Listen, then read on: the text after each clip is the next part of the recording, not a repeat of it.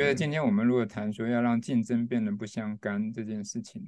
其实重要的东西是我们要对我们的顾客群很了解。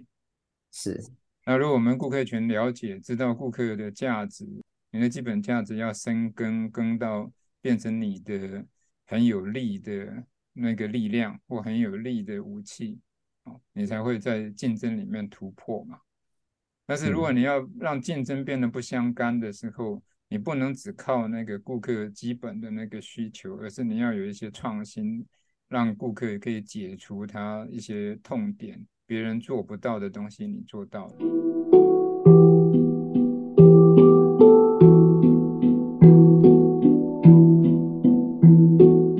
蓝海就在你身边，转动思考的角度，开启。蓝海新好，各位听众朋友，大家好，欢迎来到蓝海 Podcast，蓝海就在你身边。那今天呢，我们就一样邀请了 Ken 跟 Edward，我们三位蓝海顾问师的伙伴呢，就一起来聊一聊。几乎现在世界上所存在的产业都面对供过于求的情况，那加上像这几年。那个疫情加上中美的科技战、贸易战，啊，然后俄罗斯、乌克兰的战争，让整个经济景气都变得很不确定，啊，所以在这样的一个状况之下，企业面对竞争几乎是越来越严苛的挑战，啊，那所以从这样的一个角度里面，我们今天想来探讨，探讨一个题目就是。企业可以跳脱出竞争吗？啊可以从红海中脱离吗？是不是可以让竞争变得不相干呢？那我们在思考说要准备这样一个题目的时候，我就想到以前我在天人工作啊，天人的创业起家的时候，也是这样的一个很经典的典范。虽然这历史有点久了，但是我觉得，如果我们来谈竞争，这是一个很好的案例。那天人茗茶是从冈山起家的，当时李树木先生创立的茶行叫做民丰茶行。那天人的老板李瑞和是李树木先生的大儿子，他从当兵退伍回来，他们有九个兄弟姐妹，他是老大。所以他就想开始要扩展创业，所以当时他想说要出来开一个茶叶店，他爸爸就一直希望他去新营开茶叶店，因为在新营那个地方还没有茶行，所以他觉得去那里开店不会有竞争，那做生意应该会比较稳当。但是李瑞和先生呢就想说想进台南市去开茶叶店。但是那里呢，已经有十四家茶行，竞争很激烈，而且闹区里面房租一定比新营贵很多。而且当时台南有两个很大的茶行，一个是从北京来的马纳茶行，开在中正路上；一个是泉州人经营的风貌茶行，开在友爱街上。这两家茶行生意都很好，马纳茶行专门做外省人的生意，风貌茶行专门做本省人的市场。然后他这两家店经常看到有人在排队，所以李瑞和的爸爸就觉得那个竞争太激烈了，在台南一定很难存活。嗯，然后去新营开店。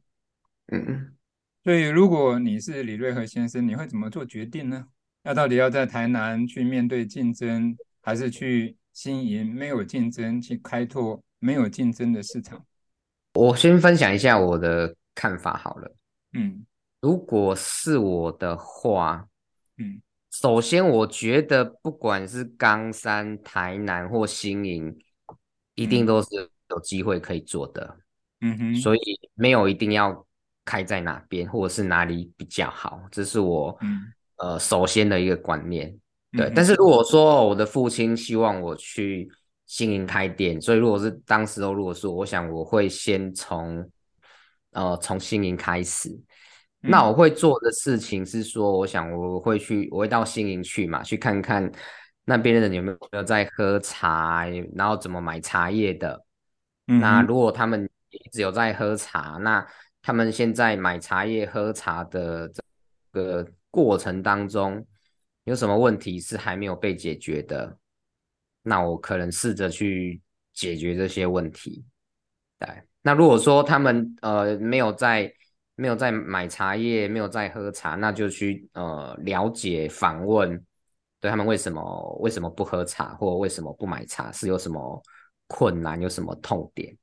嗯，对，所以我想说，如果从这个角度着手，不管他们现在有没有在喝茶，有没有想喝茶，有没有其他的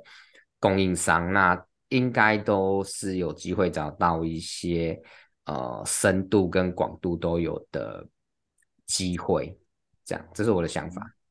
所以，Ken，你的想法是比较倾向说，喝茶是几乎是每个人都需要的一种消费啊。那所以你会觉得，你不管现在在新营有没有茶叶店，那从我们去了解消费者、了解使用者的角度，大概可以找到可能性，哦，可以怎么做来做这个事业的开始。对对，对，我想在这个地方是我们从现在来看，就是说对行销、对市场的调查、对消费者的了解这一块已经有很好的知识或资讯了。所以我们可以做这样的事情。嗯、OK，嗯，Edward 呢？你怎么看？如果从我的角度来看，就是因为茶喝茶本身它是一个就是比较一种生活品味啊，嗯，或者是说其实它是一般的那个生活以外啊，额外要花的钱，所以我觉得它是开在市区里面，那是一定会有客人的。那如果要比较。快能够去展店，然后可以卖得出茶叶，我觉得我还是会会在台南市会比较容易一些。那嗯，为什么新颖会没有开茶叶店？嗯，因为在那个时代就是比较乡比较乡下，那就是大部分都是做农的嘛。那呃，对喝茶的需求哦，我的主观的想法是应该是比较少了。嗯，如果要去新营开店，就是他可能要 cook 比较久。嗯，OK，你对，你就是从时代的角度来看，那时候大概他退伍回来，那是大概民国五十年左右，嗯，那个时代那个茶的消费还是茶米油盐酱醋茶的茶，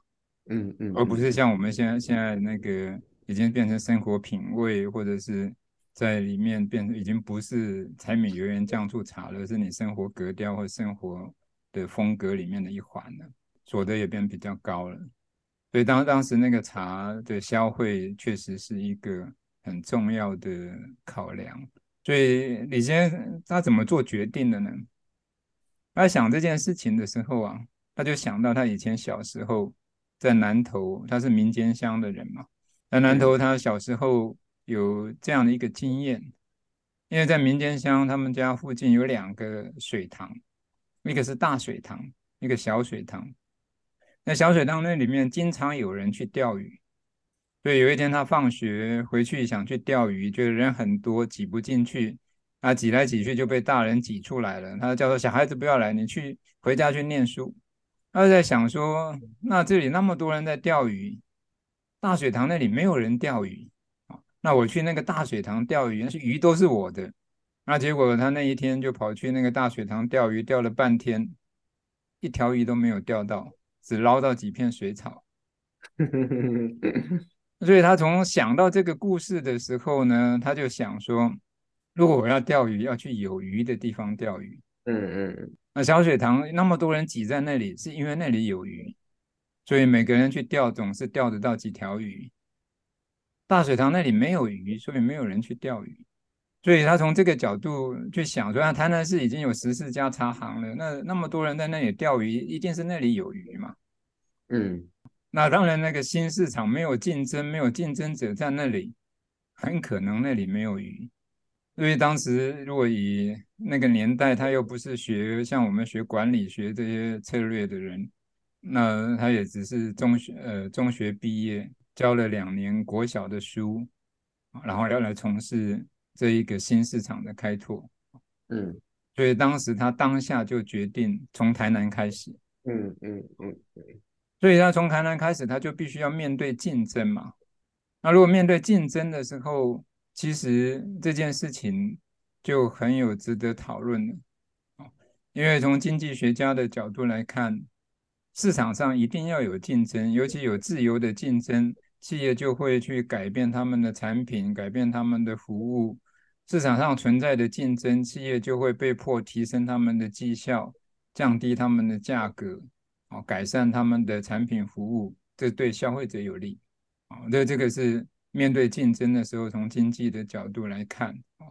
但是从这个角度来反向，就会有一个问题：如果当市场上供给超过需求，那越来越多企业来分食现有的需求的时候，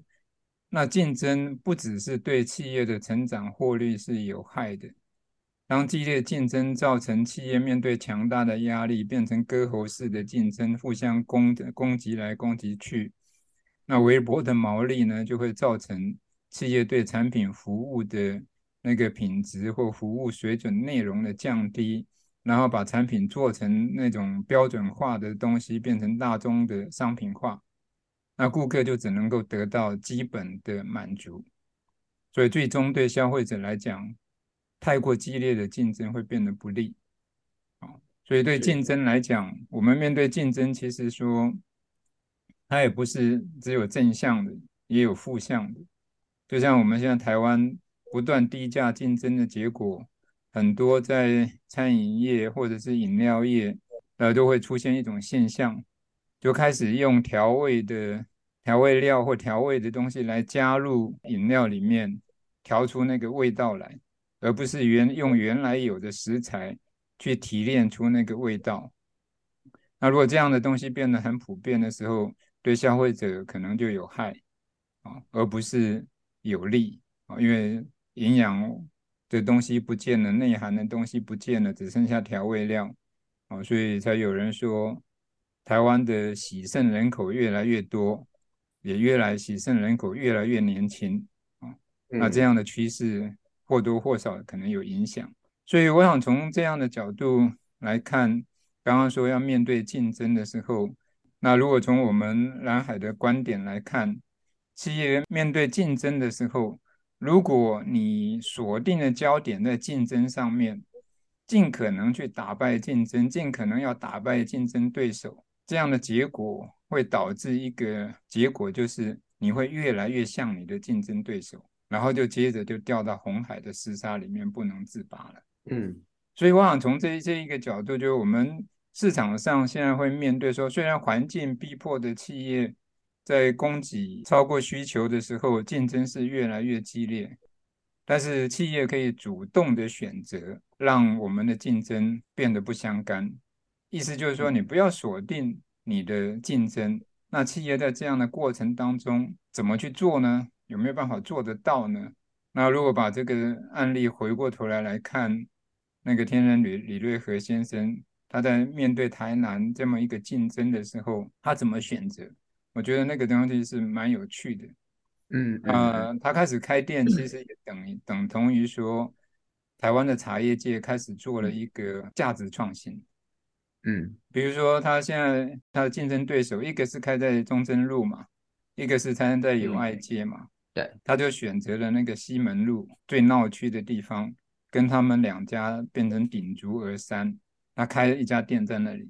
但是新的店。新的品牌要进入这一个市场，其实消费者的陌生就你会让你很难打开这个市场，好，所以他刚开始开店的时候，那个营业额是低低到非常的不能看，但是他用了几个东西来破除跟消费者中间的那个关系，就是天人从那个时候开始一直到现在，你进到天人的店一进去。那门市的服务员一定会奉你一杯茶，就开始开始让你喝到一个茶，所以那时候他就用奉茶迎宾这个方式来让顾客跟你的距离，就先拿到一杯茶可以喝，破除那种陌生感。对，那第二个东西是茶有一个很重要的特性，就是说一般人很难分辨茶叶的品质好不好，你讲没有喝，你是看不出来的。所以在这一个时候，他就提供了一个试喝，你喝喜欢了，你再买。所以他你在店里面，你想要喝什么茶，你去像现在天里天人的店里面，他都会泡给你喝。你喝买喝喜欢了，你再买。所以这就破除了顾客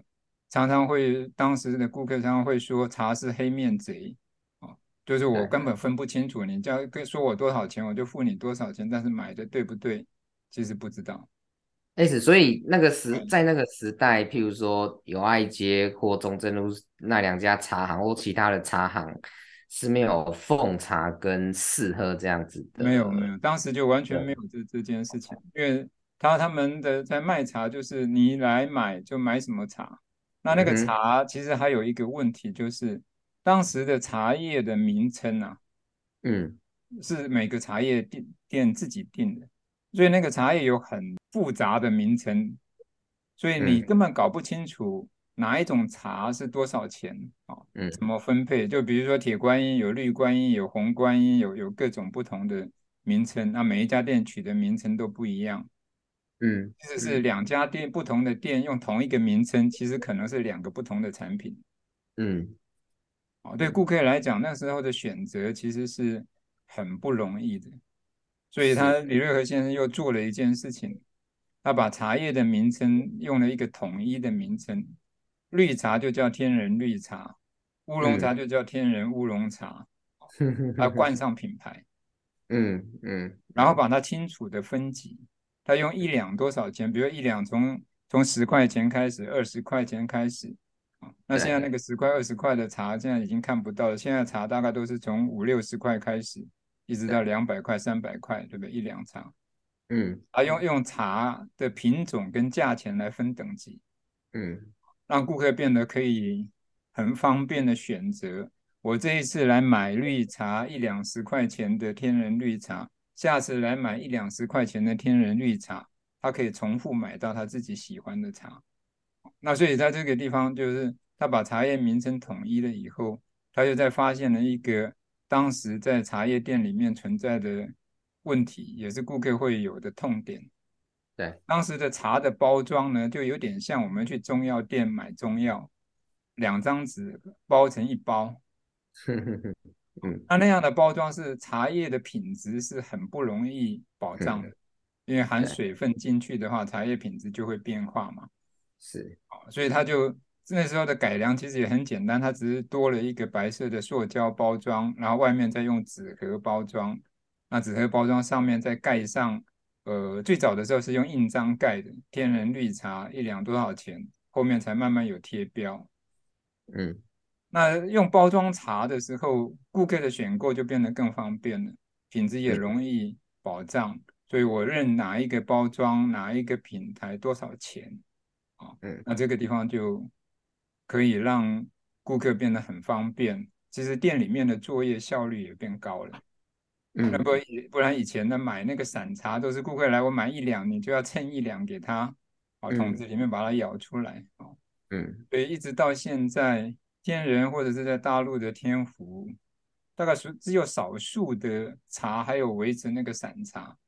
大部分慢慢都变成包装茶。嗯。那这样的话，顾客就是买到好的品质、稳定的品质在那里。那相对他，因为为了面对竞争，所以他提供了两个服务。那那个服务，第一个就是你可以电话叫送。嗯，当时说一两，你要买一两茶我都送。嗯，那实际上是曾经有有人在分享说，当时的情况是有人会搞怪啊，竞争对手也会 搞怪啊，故意叫叫你说送一两来。然后他那个地址给你是错的，对，但是那还是少数，是。但是如果你从顾客的角度来看，你真的去叫，哎，你一两都送了，他下次再叫你也送，你就增加了他的信赖程度嘛，就慢慢这个顾客就会变成熟客。对，那为为了破除顾客的信赖，他又推出一个服务叫做不满意包退包换。嗯。你买了这个茶回家再喝，你喝的你觉得不满意，你就随时可以来换。那也会发生说顾客拿茶回去保存不好，那茶叶变质了，他觉得不对了，就拿回来换。那当时呢，李先生就决定还是换啊，嗯，包退包换就是换啊，嗯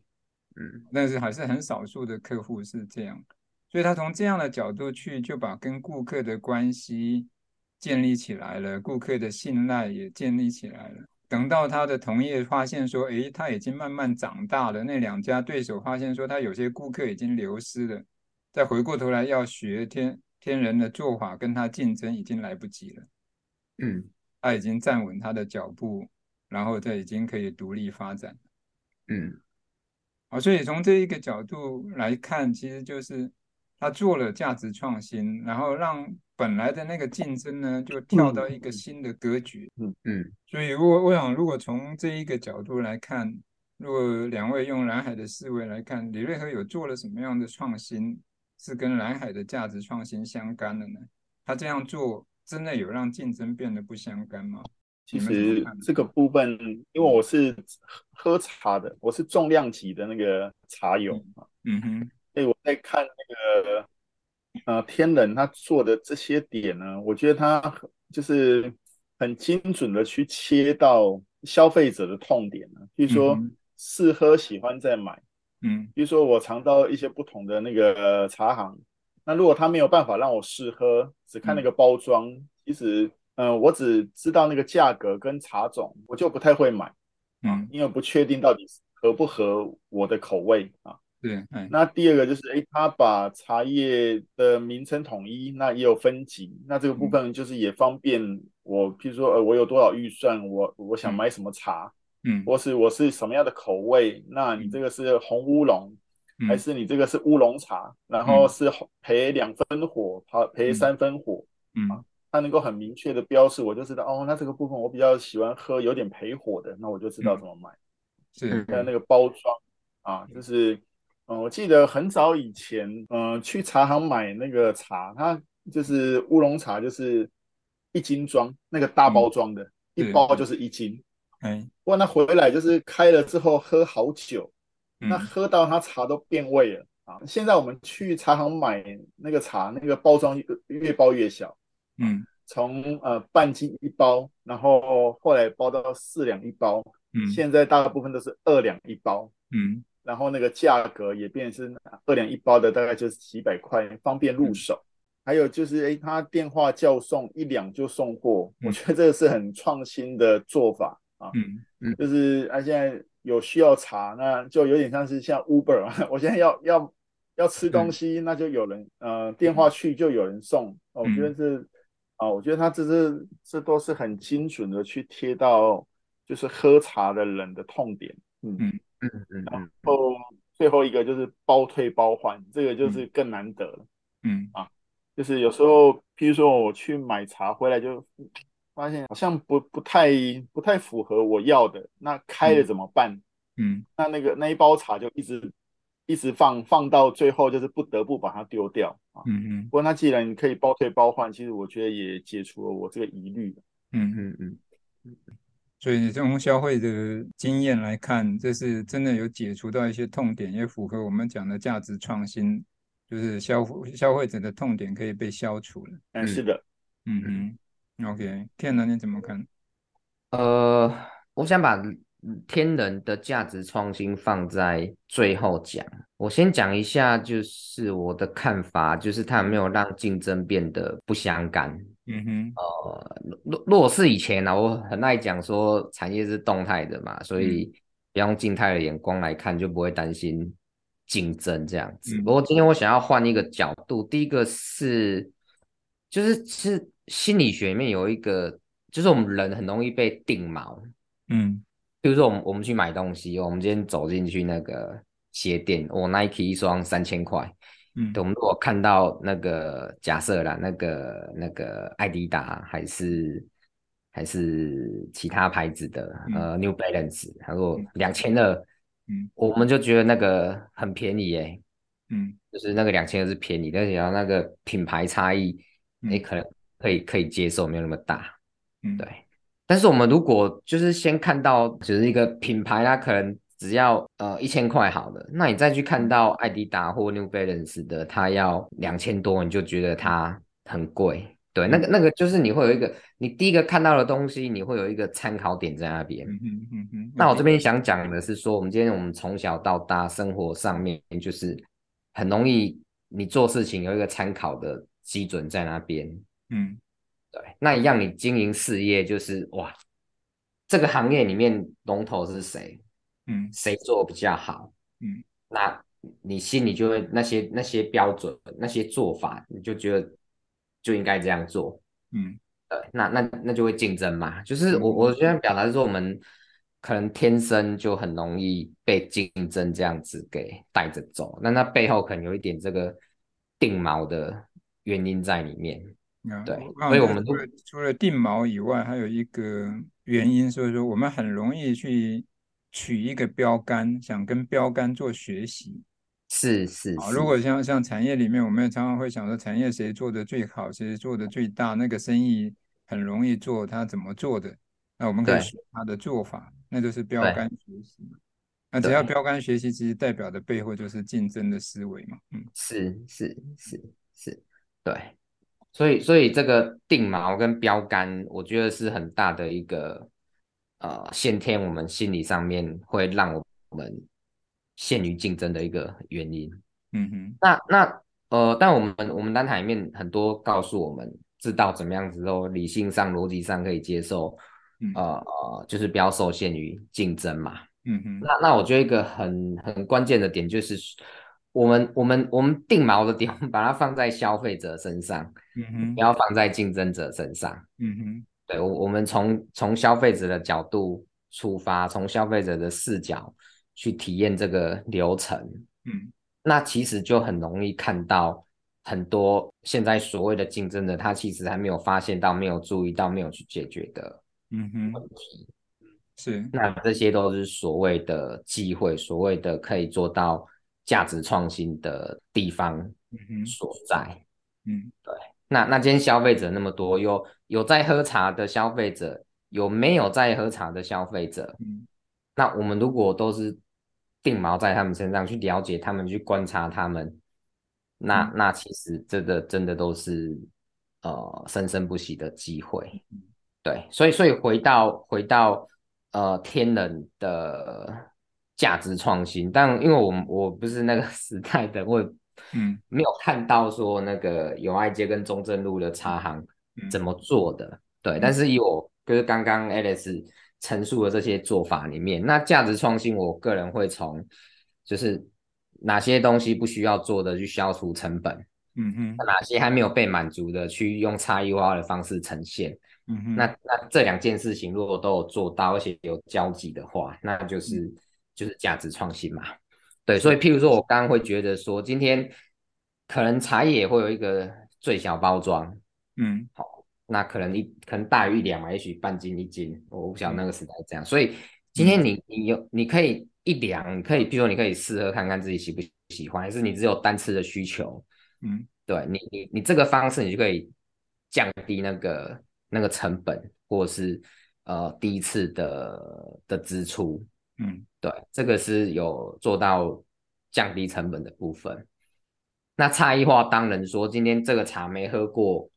我不知道好不好喝，我、嗯、我不太敢买。嗯，对。那今天每一次来，就是这个茶，有时候这个名称，有时候那个名称，那同一个茶行的的的这个品质，可能每年也不一样，也许天气的影响，采购那个那个什么，呃呃呃，烘焙方式的影响，也都也都没有那个稳定性跟。信赖感，对，所以呃，能够让它茶叶名称统一，然后呃，包装也选购方便等等，就是这些差异化，呃，可想而知，就是对那个时候的客群来讲是是很有价值的一件事情。对，嗯，那我我举一个，最后举一个我自己的例子啊，就是说我回来台湾之前，我在大陆工作了七八年嘛，那其实。那个时候我我是每天会喝乌龙茶的，嗯哼，对，但是我都从台湾带过去嘛，嗯，那有时候如果说，譬如说你喝的比较快，还是比较久没回台湾没有茶的时候，其实我就会去大陆的大陆叫天府嘛，对，我就会跑去那边买他们的，我印象中是叫九九九茶王之类的，嗯哼哼，乌龙茶，嗯哼，对，当然我觉得那个没有，譬如说那个有没有什么那个什么南投。来某某山区的好喝，还是谁谁谁给的好喝？嗯、但是它是有一个稳定度，让你、嗯、让你让让你信赖的这样子。嗯、对，这个是我我自己的经验对，谢谢。所以，我们其实，在谈价值创新的时候，或者谈蓝海的时候，还是有一个很基本的东西需要去思考，就是说，我们所着眼的那个顾客群是谁。所以，如果从这这一个角度，像 Ken 来讲，你说喝茶，你喝到一定程度的，你会去选你自己喜欢，或者是你自自己特别的来源，啊，就像 Edward 也大概也是这个样子嘛，你会去选特别的茶行或者是什么？不像我有些朋友，他不只是选茶行，他选茶农，嗯，像现在他会选特别的茶农，那什么时候去跟那些茶农买茶？那那是等于你喝茶到一种程度呢，已经专精或者是有特别的嗜好了。但是，一般的消费者、大众的消费者不见得是这样。是是，然后他需要的是能够得到一个稳定的品质、合理的价格，然后去买茶，他不会因为他不懂或者是不熟悉而觉得受骗啊，或者是他觉得买错茶。所以，像过去很多朋友问我天人怎么样，我说你来天人买茶，第一个你一定不会吃亏，啊，就是说你付的那个钱一定合乎那个品质跟价格，啊，你一定不会吃亏。但是你要从天人的茶里面，你说我去哪哪里买到一个很特别的茶，然后要要拿拿来跟天人做比较，天人可能没有那个茶，因为他面对的是大众的消费者。然后让让所有人呢可以有一个稳定可以信赖啊，但是我觉得他在前面那个奉茶迎宾跟适合喜欢再买这个东西执行这几十年下来，到现在他还是这样做的。那这样做的结果就产生了一个现象，那个现象就是以前李瑞和先生跟我讲说，我只要茶叶店开了一年。嗯，我这家店稳一点稳定下来以后，这家店在这里最少可以开十年。为什么他有这样的把握呢？因为我不断的让消费者来试喝，跟我的交流就变成朋友了。嗯嗯嗯嗯，好，所以在这样的过程里面，就把顾客变成朋友，你就会有忠实的客群。那忠实的客群，这个客群就可以支持这家店。嗯。但是你经营一年下来交的朋友，大概可以让你持续支持十年。你持续的去做是同样一件事情，那那个力量就会累积的很大。嗯嗯，所以我是觉得从这一个角度里面，其实天人在做这些的价值创新，就跟其他的茶叶的同行区隔开来了，就跳到另外一个层面上面来做，所以。其实他也让那个竞争变得跟他也不太相干，嗯嗯嗯，所以从这这一个角度，就像刚刚讲的中正路的那个茶行，或有爱街的茶行，到后面其实他经营的部分就已经不是那个特别爱喝茶、有特别品味喜好的那一群人，而是一般的消费大众，是是是，是，更大群的那那那一个顾客群，嗯。所以从这这个角度，不只有价值创新，而且让竞争变得不相干。嗯，所以如果回过头来，我们来稍微做一些总结，就是说，那如果要让竞争变得不相干，从天然这个案例，你有没有看见一些什么新的东西，或者是要把竞争变得不相干？那我们在平常的策略思维或者是经营上面，有什么需要注意的点？要提醒听众朋友注意的呢？呃，我这边想分享两个点。嗯哼，那第一个，我想延续刚刚 Ace 有提到的，譬如说天人这个奉茶适喝，那延续了数十年，那都可以一直经营的很好。嗯，那其实哦、呃，其实很多喜欢喝茶的人可能会觉得天人的茶不够喝嘛，啊不不够好喝嘛。嗯，那那其实其实很多行业好像也会这样子，就是到最后大家会在某个某个点就一直越来越深，那导导致那个能够进到这个行业的客群是越来越少的。嗯，那那当然这个我觉得也没有对跟不对，就是今天呃天人它的价值是对于一般大众，嗯，那有些茶农有些茶行它有它。呃，能够满足、能够提供价值的客群，其实都好，没有谁比较好，谁比较不好，谁比比较高尚，谁比较不高尚这样子。嗯，对，所以我觉得第一个可以破除一些呃产业经营上面的迷失，不是说等级越高才是越好。嗯，那那今天呃任何一个角度，任何一种呃形态的客群，那那都可能是有可以创造价值的的机会，这是也也延延续刚刚 Alex 提到的的部分啊。那第二个我自己想要跟大家分享的，说怎么样让竞争变得不相干？我觉得有一个很重要的点，就是要啊、呃、站在消费者的角度去看世界。嗯哼，对，那那才能够去找到消费者需要的部分，这个空间。那去思考怎么样子帮他们创造价值，对，所以有一句话我想要送给大家，就是打败竞争者并不会成功，嗯哼，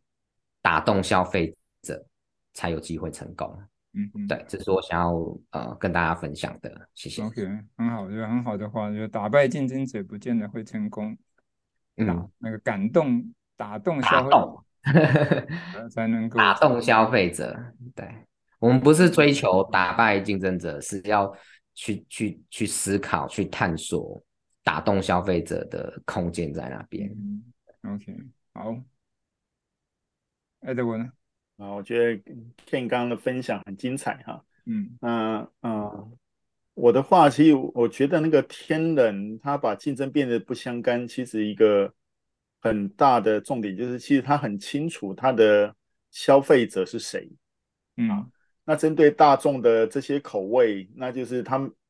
比如说他也像有一些喝茶，他就是没有很精准要茶要多高品质，不过他可能就是需要他就是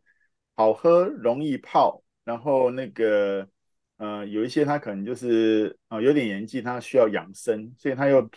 他有一些。独特的茶，譬如说什么茶王，嗯，里面又包含那个粉光参，嗯、加了一些粉光参调味茶，嗯。嗯，这是大部分的茶那个茶行里不会提供的，嗯，不过这也变成是它的一个招牌的茶，像我那个老婆，